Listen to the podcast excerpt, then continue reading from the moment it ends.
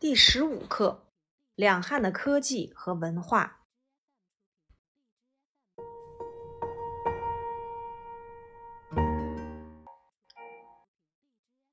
第十五课：两汉的科技和文化。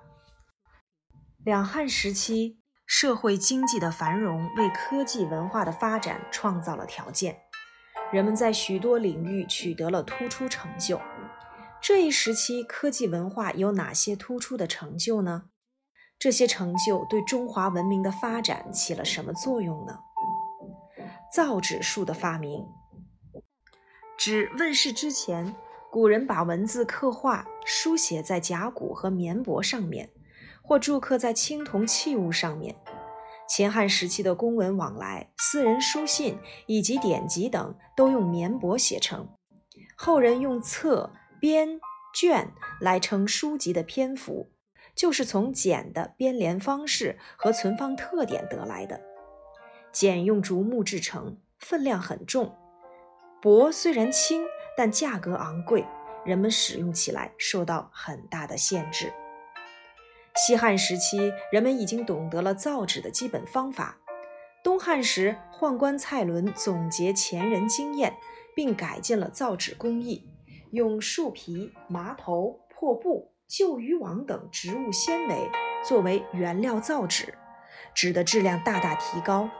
这种纸原料易找，价格便宜，易于推广。此后，纸的使用日益普遍，纸逐渐取代了简帛，成为人们广泛使用的书写材料，也便利了典籍的流传。世界各国的造纸术大都是从中国辗转流传过去的。造纸术的发明是中国对世界文明的伟大贡献之一。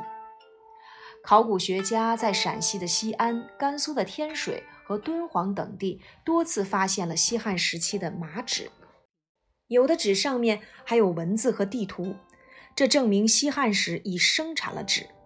但这种纸质质地粗糙，使用不便。蔡伦在此基础之上改进工艺，扩大造纸原料，使纸的质量和产量都有了很大的改进和提高。《后汉书·蔡伦传》记载，蔡伦改进造纸术后，元兴元年奏上之，帝善其能，自是莫不从用焉，故天下咸称蔡侯纸。查查看。元兴元年是公元哪一年呢？张仲景和华佗。中国的传统医学有着悠久的历史，在两汉时期已经发展到了较高的水平，诊断和治疗的手段更加先进，并建立起中医学的基础理论。春秋战国之际的名医扁鹊已经懂得用针刺。按摩、汤药等多种方法治疗疾病，他总结出来的望、闻、问、切四种诊断疾病的方法，一直被中医沿用。战国问世，西汉编定的《黄帝内经》是我国现存较早的重要医学文献，它反映了我国古代医学的早期成就，奠定了祖国医学的理论基础。张仲景是东汉末年的名医。他虚心向名医求教，四处奔走，广泛收集民间药方，在总结前人经验的基础上，结合自己的临床实践，写成了《伤寒杂病论》一书。这部著作发展了中医学的理论和治疗方法，总结了各种疾病的征候，提出了在诊断上要辩证分析病情，然后对症治疗。他还发展了治未病的思想。提倡预防疾病。张仲景曾任长沙太守，当时做官的人不能随便接近民众，张仲景就想了一个办法，在每月初一和十五打开衙门，贴出告示，让民众进来看病。他坐在大堂上逐一问诊，后来人们就把坐在药店里给人看病的医生通称为坐堂医生，用来纪念张仲景。张仲景是中医临床理论体系的开创者，为中医药学的发展做出了巨大贡献。他医术精湛，医德高尚，被后世称为医圣。东汉末年的另一位名医华佗，不仅擅长用针灸汤药为人治病，而且能够实施外科手术。他发明了麻沸散，让病人喝酒服下，失去知觉，然后进行各种手术。华佗还模仿了虎、鹿、熊、猿、鸟五种动物的活动姿态，创编出了五禽戏，帮助人们强身健体。《后汉书·华佗传》记载，华佗对他的学生吴普说：“人体欲得劳动，但不当使疾耳。动摇则骨气得消，血脉流通，病不得生。辟犹护疏，终不朽也。”他还传授吴普五禽之戏，吴普长期坚持，年九十余，耳聪目明，齿牙完坚。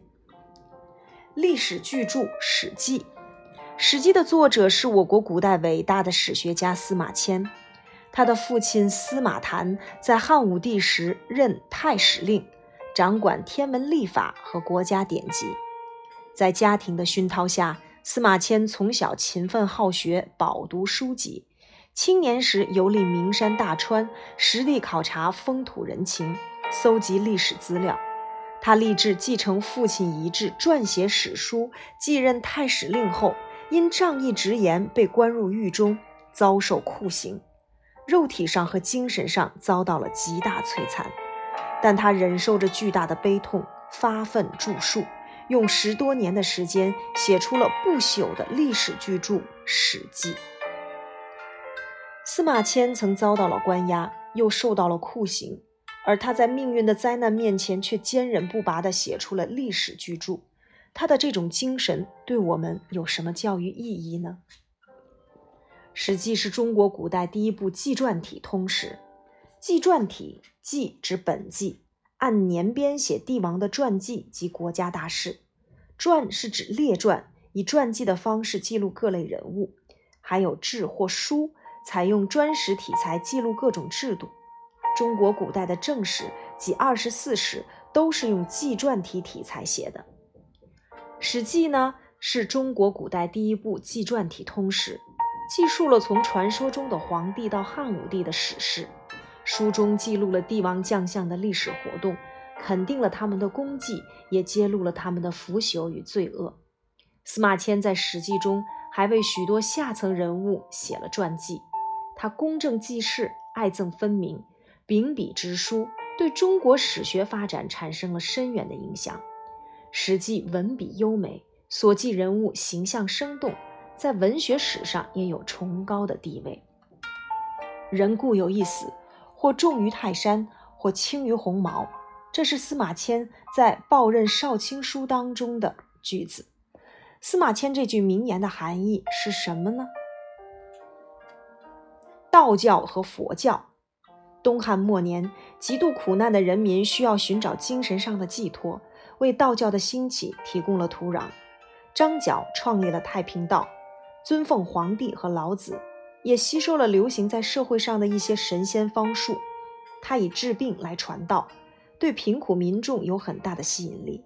太平道传播很快，当时在汉中巴蜀地区，还有张陵创立的五斗米道。人们只要出五斗米就可以入道或治病。太平道和五斗米道是早期道教的不同派别，在教义和传播方式上相似，受到了下层民众的信奉。佛教是世界三大宗教之一，另两大宗教是基督教和伊斯兰教，产生于公元前六世纪的古代印度，创始人是乔达摩悉达多，又称释迦牟尼。佛教认为人生如苦海，人只有断除各种欲望和烦恼，才能得到解脱。佛教主张众生平等，迎合了贫苦民众渴求生活平安的愿望，因此得以传播。张骞通西域之后，佛教通过丝绸之路传入了中国。东汉明帝时，西域的僧人运载佛经到洛阳，得到了上层统治阶级的扶持。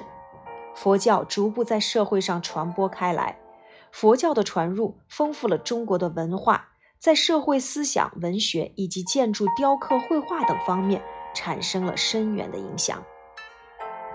佛教经书中的一些用语逐渐融汇到了汉语中，如五体投地、现身说法、皆大欢喜、大千世界、在劫难逃、因果、忏悔等，都源自佛经。汉张衡发明了世界上最早的地震仪器地动仪，但是这个地动仪早已损毁失传。后来人们根据《后汉书》记载，结合自己的研究，做出了各不相同的地动仪复原模型。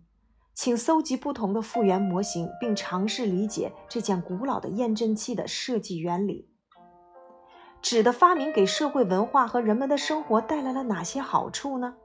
汉朝时流行了一种新型的文学题材——汉赋，也涌现了一批著名的汉赋作家，是搜集并欣赏汉赋名家的名篇，了解汉赋的基本特点。知识拓展：农历与节气。农历是中国传统历法的现代版本，它的编算规则可以上溯到公元前一百零四年制定的太初历。这种历法是一种阴阳合历，融合了阴历和阳历的主要元素。阴历以月亮的一轮圆缺代表一个月，月亮正好位于太阳和地球之间，称为朔日，为初一，大约三十天，小约二十九天。